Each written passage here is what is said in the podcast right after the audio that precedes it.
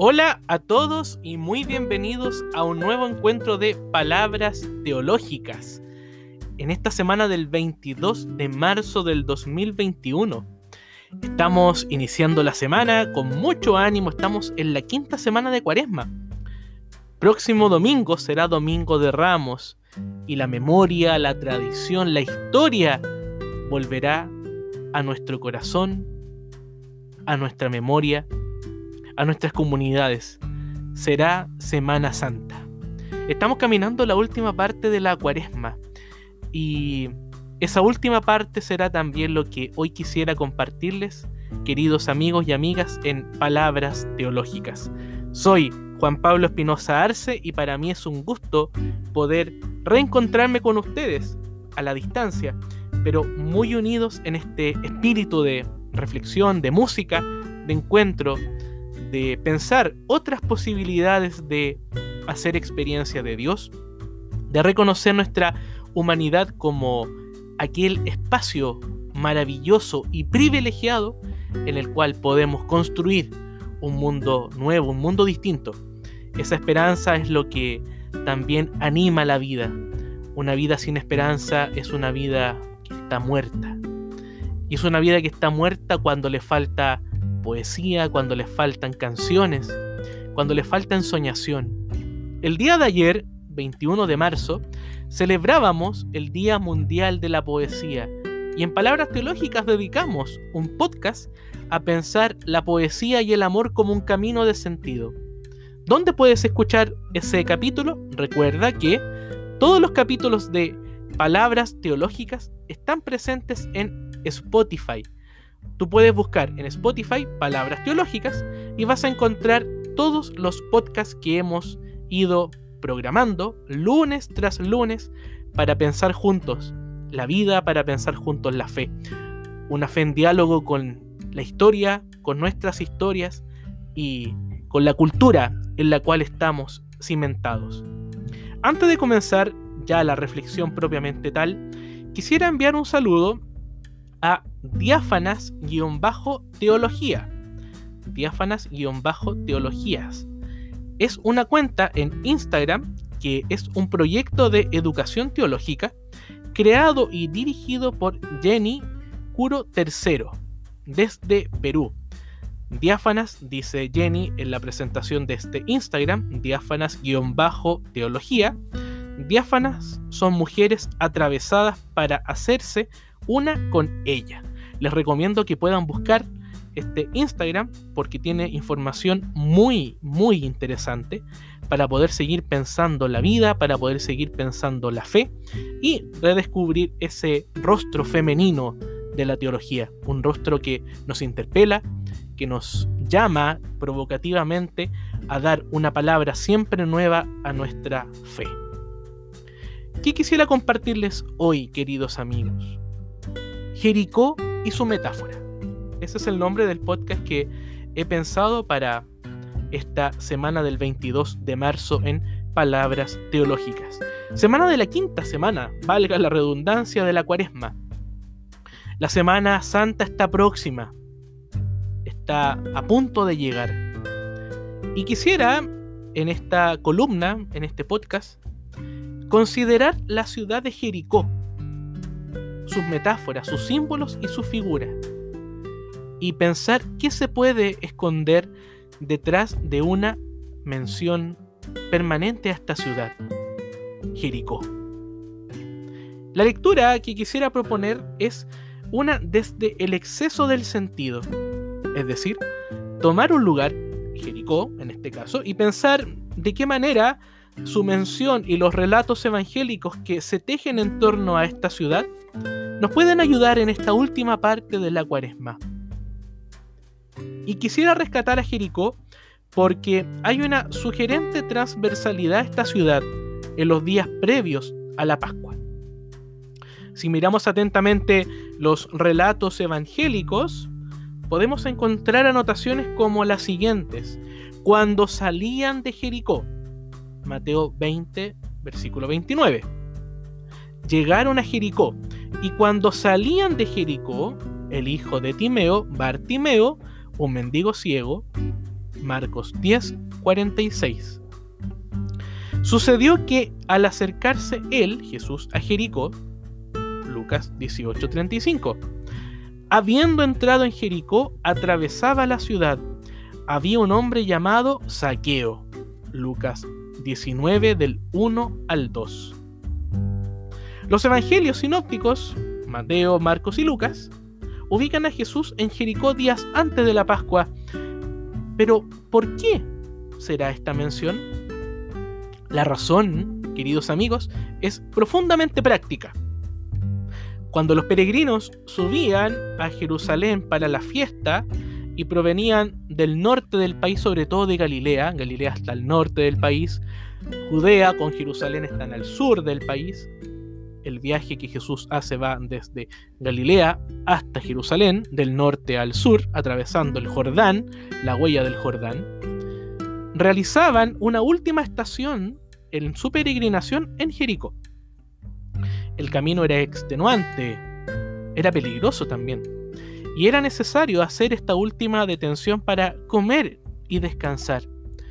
Jericó es la última parte de la peregrinación.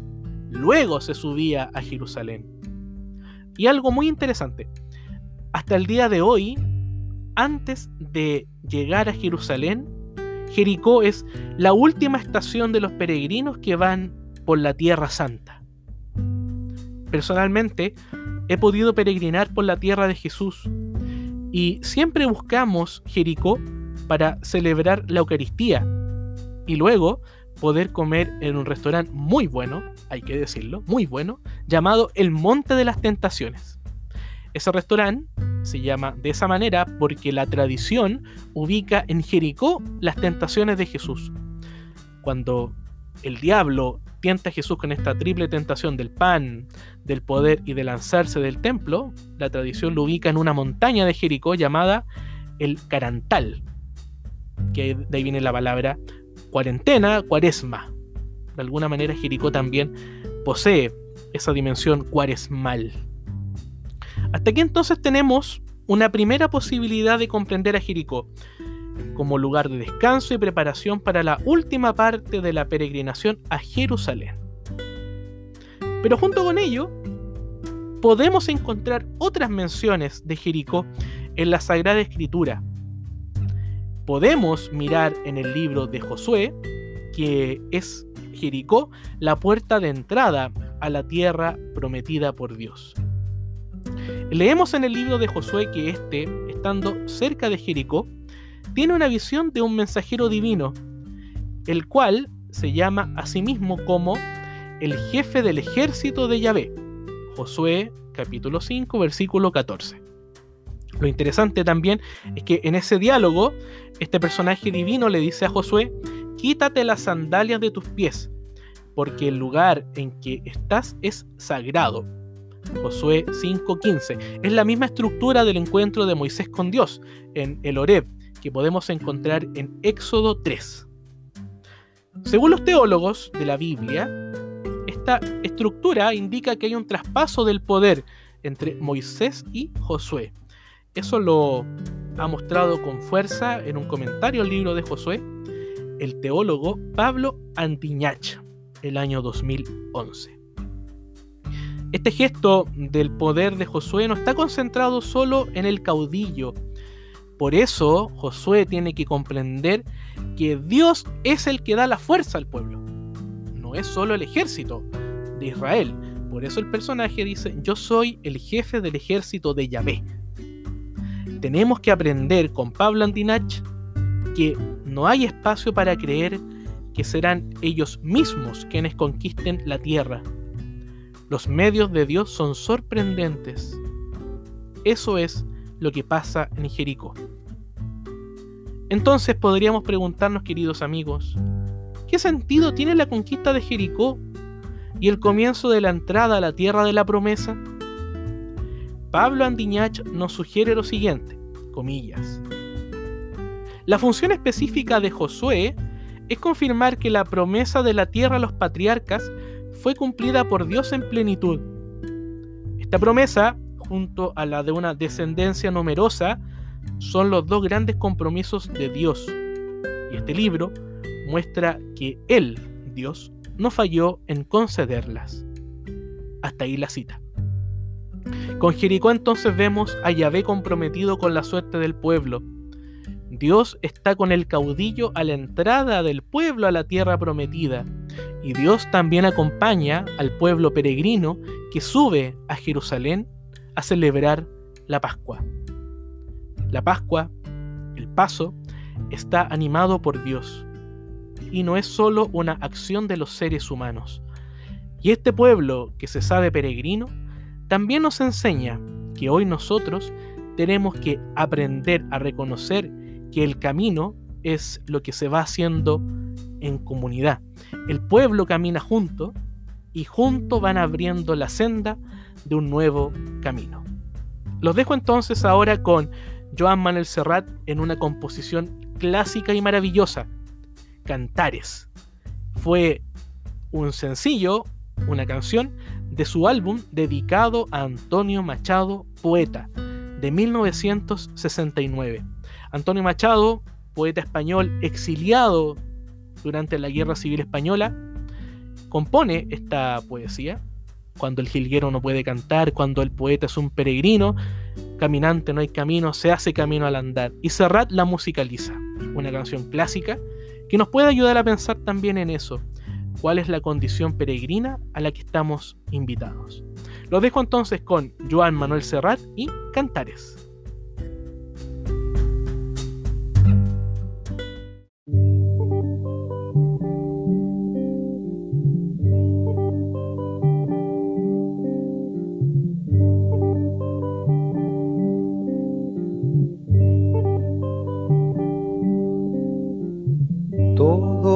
Y todo queda, pero lo nuestro es pasar, pasar haciendo caminos, caminos sobre la mar.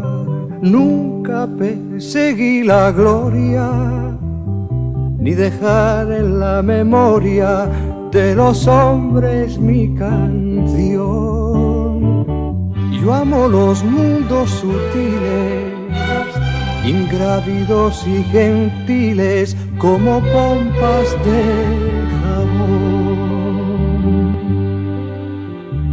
Me gusta verlos pintarse de sol y grana volar bajo el cielo azul, temblar súbitamente y quebrarse. Nunca perseguí la gloria Caminante, son tus huellas el camino y nada más. Caminante, no hay camino, se hace camino al andar. Al andar se hace camino y al volver la vista atrás se ve la senda que nunca se ha de volver a pisar. Caminante, no hay camino, sino estelas en la mar. Hace algún tiempo en ese lugar donde hoy los bosques se visten de espinos, se oyó la voz de un poeta gritar, caminante no hay camino, se hace camino al andar, golpe a golpe, verso a verso. Murió el poeta lejos del hogar cubre el polvo de un país vecino. Al alejarse le vieron llorar. Caminante no hay camino, se hace camino al andar. Golpe a golpe, verso a verso. Cuando el jilguero no puede cantar, cuando el poeta es un peregrino, cuando de nada nos sirve rezar. Caminante no hay camino, se hace camino al andar, golpe a golpe, verso a verso, golpe a golpe, verso a verso, golpe a golpe, verso a verso.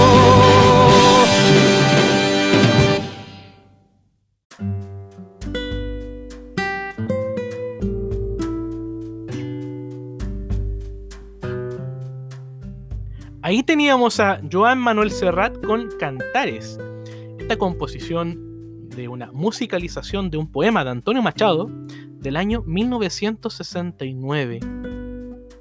Pero lo nuestro es pasar, pasar haciendo caminos, caminos sobre la mar. Yo amo los mundos sutiles, ingrávidos y gentiles como pompas de jabón. Esta canción es maravillosa. Esta canción hay que escucharla varias veces al día, varias veces a la semana, porque algo encontramos en esa poesía de Antonio Machado, que de alguna manera es también nuestro homenaje al Día Internacional de la Poesía, que, como contábamos al comienzo de Palabras Teológicas, fue celebrado el 21 de marzo. La poesía nos abre una perspectiva nueva. Y de alguna manera, Jericó también es la puerta de entrada a una perspectiva nueva a la tierra prometida, a Jerusalén. La emoción de los peregrinos de ver el templo de Jerusalén. Hay una escena en Jesús de Nazaret de Franco Sefirelli, una gran producción para ver esta Semana Santa, una producción clásica, que muestra que los peregrinos que iban llegando a Jerusalén lloraban arrodillados mirando la ciudad santa, tomaban tierra y decían, bendito es este suelo santo esa es la alegría de llegar a la Semana Santa. Es la alegría de haber superado la prueba del desierto. Es la esperanza también de la Jerusalén definitiva. Esa Jerusalén que todos anhelamos y que confiamos podemos llegar siempre desde la gracia de Dios, como Josué, porque Josué también debe aprender que no es solo el ejército humano el que permite el triunfo, es Dios y su gracia el que está con el pueblo. Los datos de la historia de las cuestiones prácticas de Jericó son fundamentales, queridos amigos, para comprender el lugar de esta ciudad en el mundo de la Biblia, lo que vimos en la primera parte del podcast. A partir de ellos, es que quisiera proponer tres pistas para pensar qué significado tiene para nosotros Jericó, su metáfora, su experiencia teológica y humana, su vivencia realizada en el fin de la cuaresma y en las proximidades de la Pascua. En primer lugar, la importancia de considerar cómo Dios está presente en medio de nuestra historia. Josué debe aprender a confiar en Dios representado en el personaje divino y en la fuerza que Él da al pueblo, que busca entrar en la tierra de la promesa. Siempre tenemos que mantener nuestra confianza en Dios. No podemos suponer que solo con nuestras fuerzas vamos a lograr el objetivo que nos hemos planteado. El salto de fe supone que nos atrevemos a entrar en la lógica de la gracia de Dios. Y esta presencia de Dios en las proximidades de Jericó la hemos de leer y fundamentar al momento de querer comprender a Jesús mismo en Jericó. Es muy interesante que las únicas menciones que tenemos de Jesús en la otrora ciudad conquistada están enmarcadas en dinámicas de sanación y liberación. Jesús sana a Bartimeo de su ceguera e invita a Saqueo a experimentar la gratuidad de la conversión al proyecto del reino. Jesús, con esto, es el signo de la presencia salvadora de Dios. En segundo lugar, el sentido de cómo en Jericó va irrumpiendo una nueva ética. Una de las parábolas más entrañables de Jesús, el buen samaritano, tiene como escenario el camino que bajaba de Jerusalén a Jericó es conocido el relato. Pasa al lado del hombre golpeado un sacerdote del templo y un levita, un conocedor de la ley. Pero aún así no hacen nada por el hombre que cae. Finalmente pasa un samaritano, un personaje totalmente despreciado por los judíos a causa de que ellos se relacionaron con los invasores del imperio asirio el año 721 a.C. Para autores como Bartomeo Benazar, es necesario pensar y vivir moralmente desde la actitud samaritana del pueblo de Dios, un libro de 1988, La actitud samaritana del pueblo de Dios. La ética que surge de la presencia del samaritano en el escenario de Jericó tiene que ver con la presencia de una comunidad creativa que permite la narración de la vida de todos sus miembros, sobre todo de los que sufren la injusticia, ante los cuales debemos vivir la compasión y la solidaridad. Dice el autor que es también una comunidad que celebra y festeja. En saqueo y fiesta. En Bartimeo la fiesta se puede llamar visión, sanación. En el samaritano, justicia. En Josué, tierra prometida. Queridos amigos, de alguna manera pienso que desde Jericó ya vamos experimentando qué significa la fiesta que nos espera más allá en Jerusalén. Fiesta que Bartomeo Benazar llama resurrección. Nuevamente lo pascual de toda fiesta, de toda compasión, de toda justicia. Y finalmente, nuestro propio Jericó. La cuaresma es el tiempo de preparación para subir a la Pascua hemos mencionado a lo largo del podcast el subir. Y es tal porque Jerusalén se encuentra en los montes de Judea. A Jerusalén subimos desde el desierto de Jericó. Y un antecedente llamativo. El desierto y Jericó están al nivel del mar. Es un punto bajo de la tierra, geográficamente hablando. De hecho, en el camino de Jericó a Jerusalén hay un espacio con una pequeña columna que dice nivel del mar.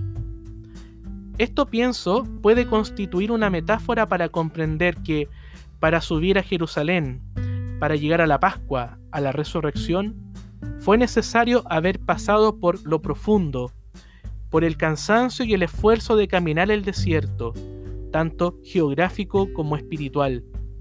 Pero aquí, queridos amigos, no estoy apelando a un dolorismo o a una visión masoquista de la espiritualidad. Hay un trabajo para entrar en Jerusalén, sin duda. Y quizás es cierto que no hay verdadero amor por la Pascua sin una experiencia previa en el desierto. Es necesario pasar Jericó. Hay que hacer la experiencia de Josué, del pueblo de Israel, la experiencia de Saqueo y Bartimeo. Ellas son figuras que nos pueden ayudar a interiorizar qué significa ese último paso antes de llegar a la fiesta de la vida. Semana Santa está próxima. Pocos días nos separan de ella. Estamos simbólicamente, imaginariamente, figurativamente en Jericó. Queda un poco de camino y es en ese camino donde va despuntando la esperanza de que Jesús va adelante, llevándonos con Él a la Pascua. Queridos amigos, nos queda Jericó. Ánimo en esta subida a Jerusalén. Soy Juan Pablo Espinosa Arce y para mí ha sido un gusto poder acompañarles en estas nuevas palabras teológicas. Les deseo una gran y bendecida semana. A seguir cuidándonos, por favor. Y desde ya, muy feliz Semana Santa. Hasta el próximo lunes. Ah, y recuerden que pueden vernos, perdón, escucharnos y también vernos con los ojos del corazón, a pesar de la distancia, que pueden escucharnos en Spotify, buscando palabras teológicas. Un abrazo a todos, que estén todos muy bien. Chao, chao.